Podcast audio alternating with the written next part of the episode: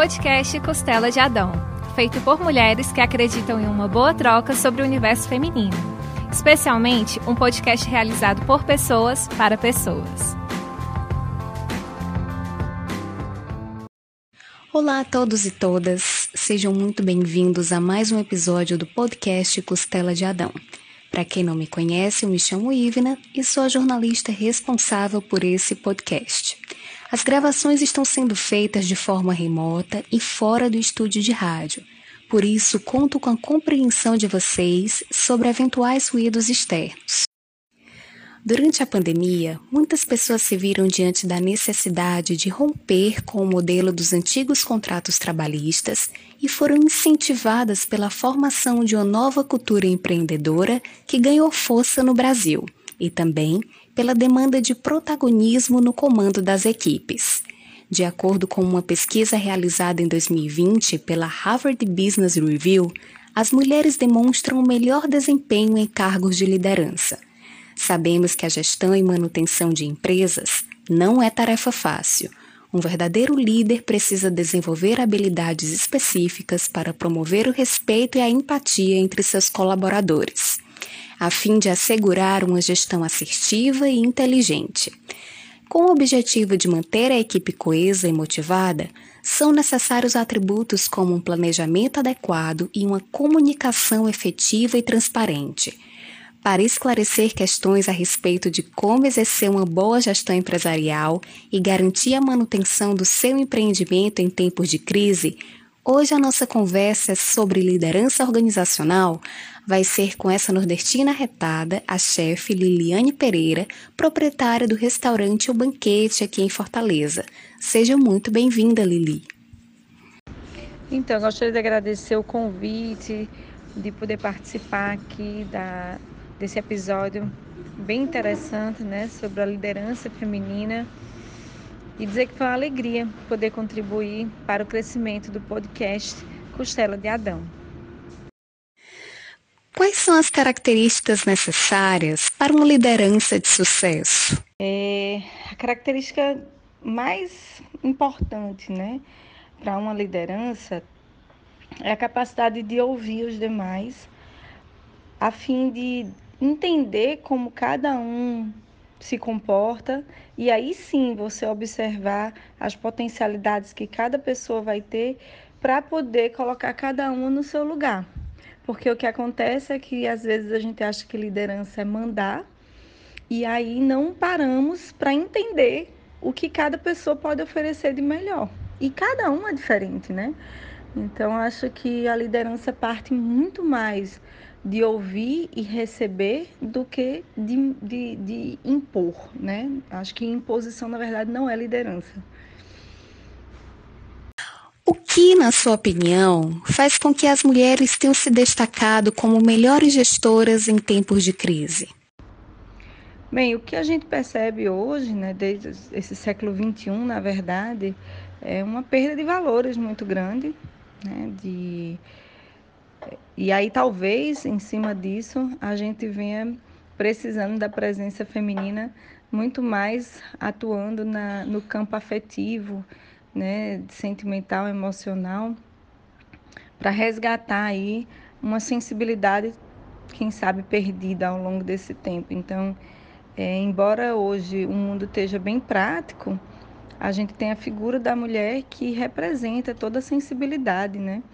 Geração de vida, e além das características próprias de uma mulher que tem essa capacidade de fazer várias coisas ao mesmo tempo. Então, praticamente falando, dentro de uma empresa, você pega uma mulher, ela consegue objetivar né, melhor e, e fazer várias funções ao mesmo tempo. E isso destaca, porque hoje a gente precisa de uma pessoa num cargo, mas fazendo e pensando em várias situações. E a liderança é pensar em, em todos os âmbitos ao mesmo tempo, né? Então, se a gente for observar as donas de casa, né, que em sua maioria são mulheres, então quem cuida do lar são mulheres, né?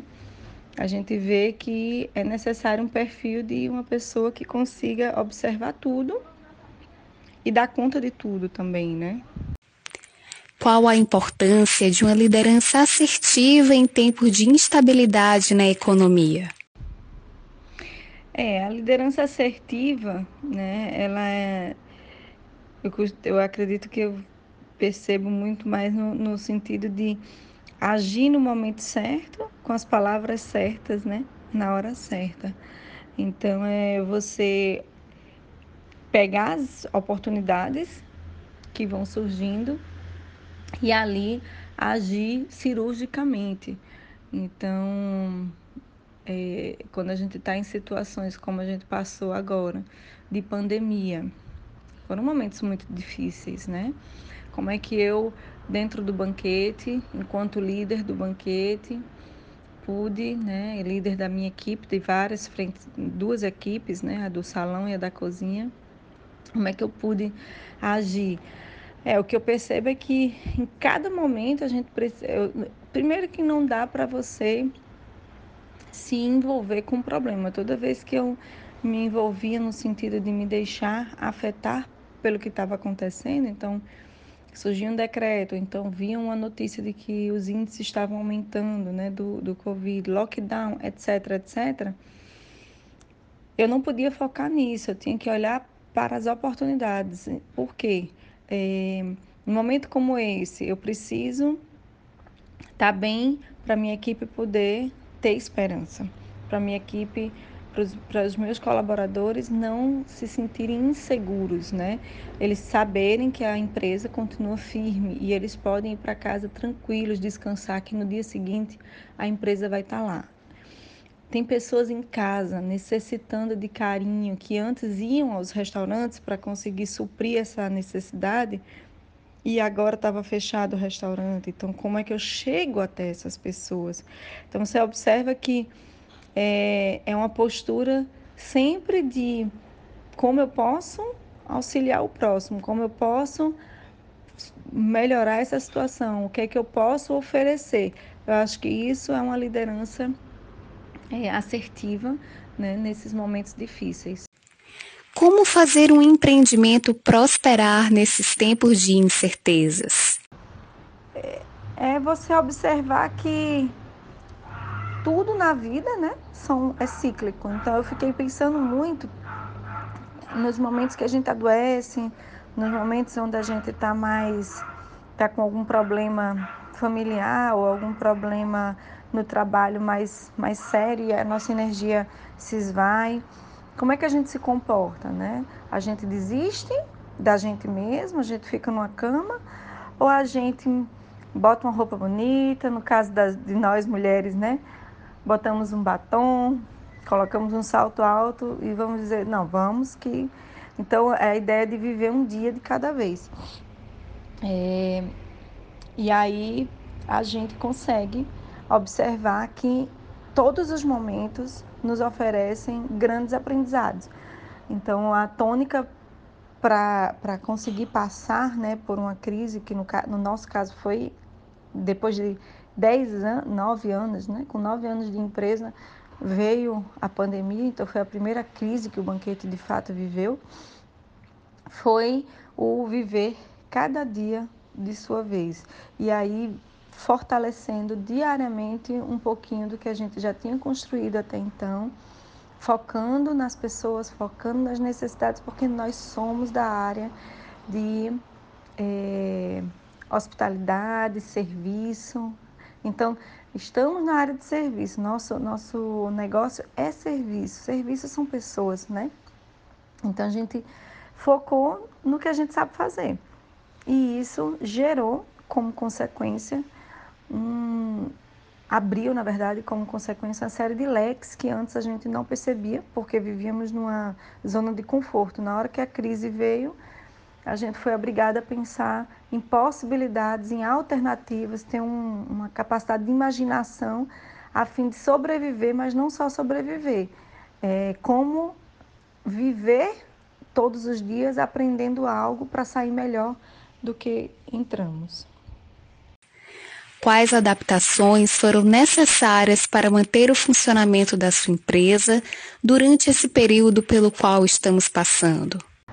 você imaginar que a gente deve fazer todos os tipos de adaptações possíveis e imagináveis para se manter de pé. Né? Primeiro, seguir as orientações é, vindas do decreto. Então, essa coisa do nadar contra a correnteza não era o momento, né? O momento era todo mundo se unir e fazer acontecer. Então, a gente seguiu rigorosamente tudo que foi orientado pela Organização Mundial da Saúde, pelo governo do estado de Ceará, pelo governo do estado do o governo federal, enfim, a gente foi pegando e não se opondo a nenhum e não é, se deixando levar pelas emoções, né, de um lado ou do outro.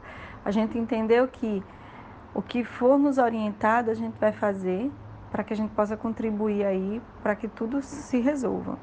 E aí, dentro disso, vieram todas aquelas regras de adaptações físicas mesmo a um restaurante, de como é, se preparar durante uma pandemia para não para é, não difundir ainda mais o vírus, né?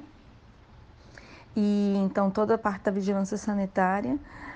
Enquanto empresa, a gente é, financeiro, né? Por exemplo, a gente para gerar, continuar gerando faturamento, que adaptações a gente teve que fazer? A gente a, aderiu aos incentivos do governo para poder conseguir liberar os créditos para os nossos funcionários e eles não precisarem ser demitidos, então a gente conseguiu manter a equipe. E tivemos o mínimo de pessoas trabalhando durante os lockdowns, né? É, durante os lockdowns. E aí a gente conseguiu reduzir, é, eu acho que melhorias nos processos de trabalho, porque na hora que eu reduzia a equipe, eu tive que agir com mais inteligência, né? demos uma reduzida no cardápio, é, modificamos algumas coisas também na parte de, da operação, então teve, tivemos que introduzir o delivery, isso foi uma grande adaptação.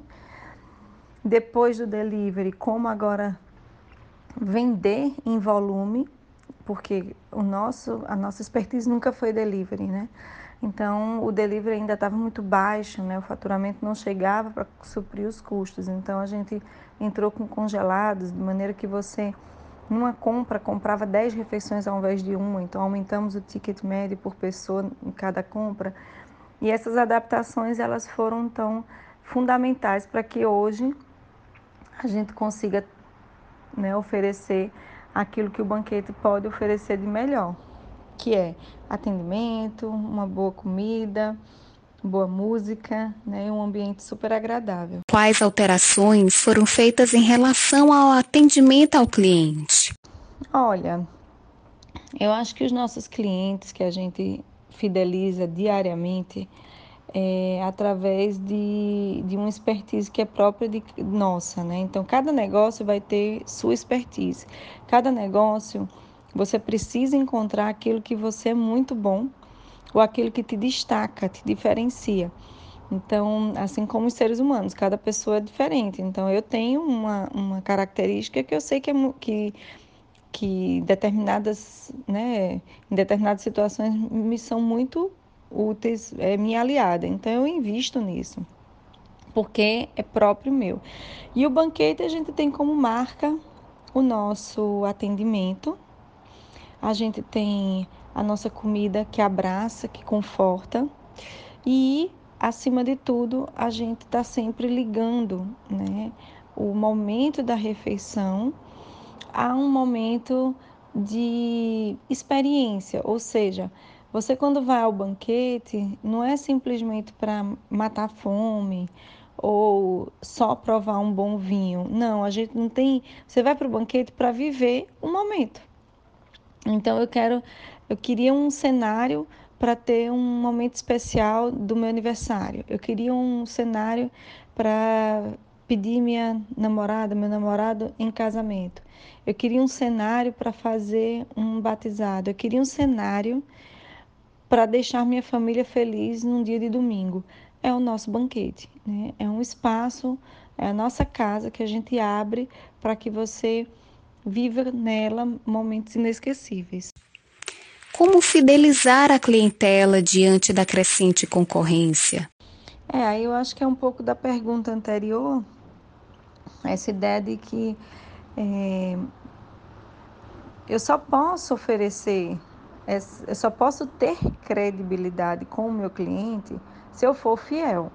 Então, tudo isso que eu falei de que o banquete oferece, né, que o banquete é, uma, é um cenário né, maravilhoso para você viver as, as melhores experiências da sua vida, isso tem que ser real. E isso só vai ser real se a gente manter isso todos os dias cultivando.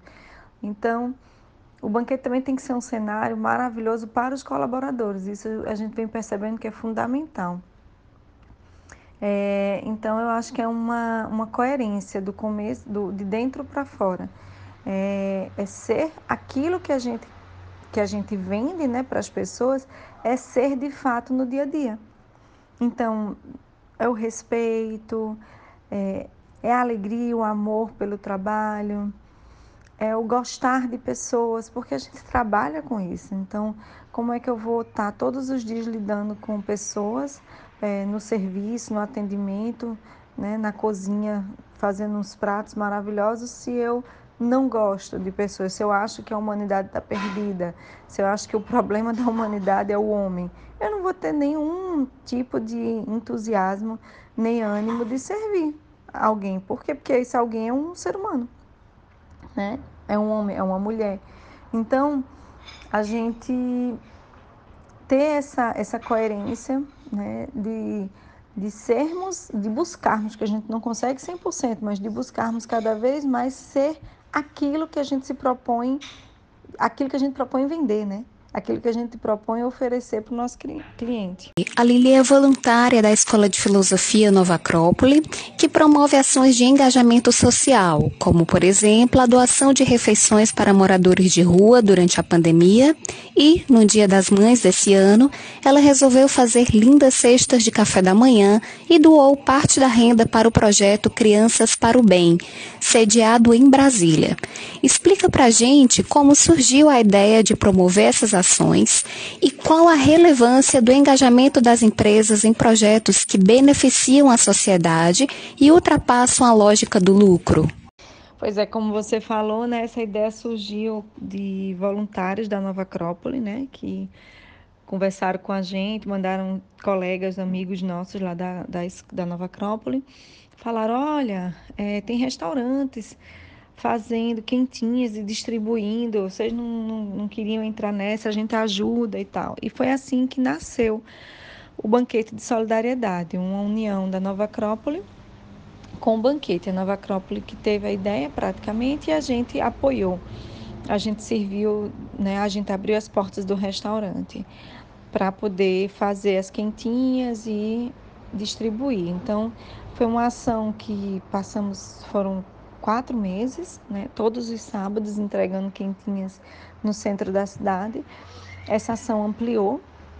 Depois das quentinhas, a gente começou, aí foi somente a Nova Acrópole e o banquete apoiando com a divulgação, a arrecadação de cestas básicas e a gente ajudando, né, como sou voluntária da Nova Acrópole, aí ajuda, é, distribu fazendo distribuição de cestas básicas, servindo lanches né, o banquete oferecendo lanches para os voluntários dos sábados.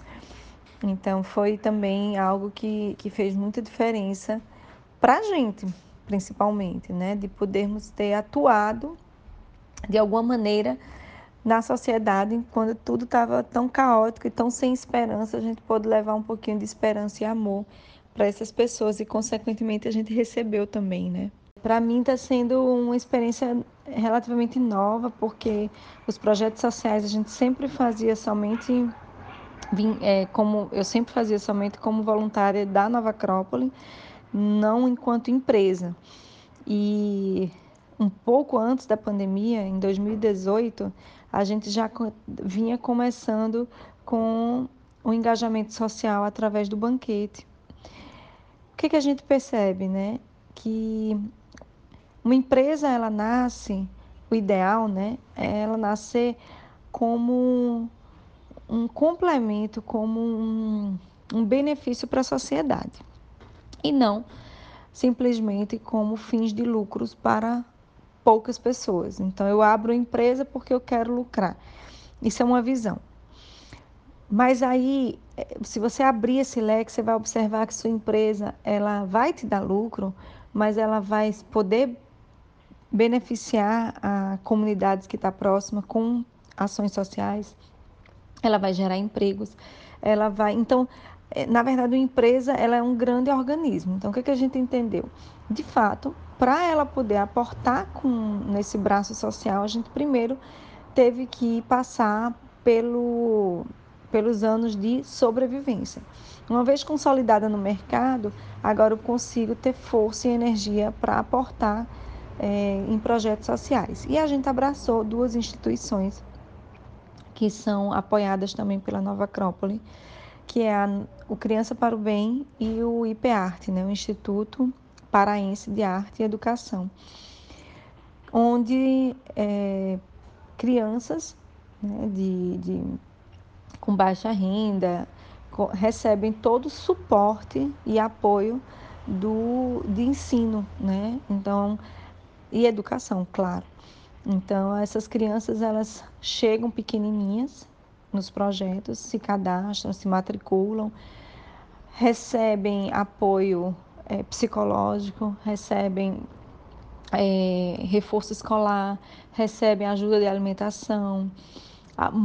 Lá em Brasília existe um programa, existe uma parte de levar e pegar crianças do colégio e levar, de, e levar então para o criança para o bem, né, para o projeto, onde elas passam o dia recebendo aula de música, aula de teatro, aí como eu já falei, reforço escolar, etc. Então, esse é um projeto belíssimo. E aí, se me perguntarem por que, que a gente apoia projetos que tem em Brasília, em, em Belém e não em Fortaleza, porque são instituições que a gente acompanha de perto. Eu sei exatamente como funciona, o que é que eles fazem, a gente atua dentro. E quem sabe, né, a gente traz para aqui, para Fortaleza, esse, esse projeto também para beneficiar mais pessoas. Então, é, é, mas é fundamental. E fora que a equipe se torna totalmente diferente. Assim, o que a gente tem está vendo é que os nossos colaboradores têm se sensibilizado com essa ação da empresa e se sentem orgulhosos de fazer parte do Banquete, que é uma empresa que tem sim um braço social hoje. Agradeço muito pela participação da Lili. Agradeço também aos nossos ouvintes que ficaram até agora com a gente. Espero que tenham gostado da conversa. Sigam nossa página no Instagram, arroba podcast Costela de Adão, e até o próximo episódio. Podcast Costela de Adão, feito por mulheres que acreditam em uma boa troca sobre o universo feminino especialmente um podcast realizado por pessoas para pessoas.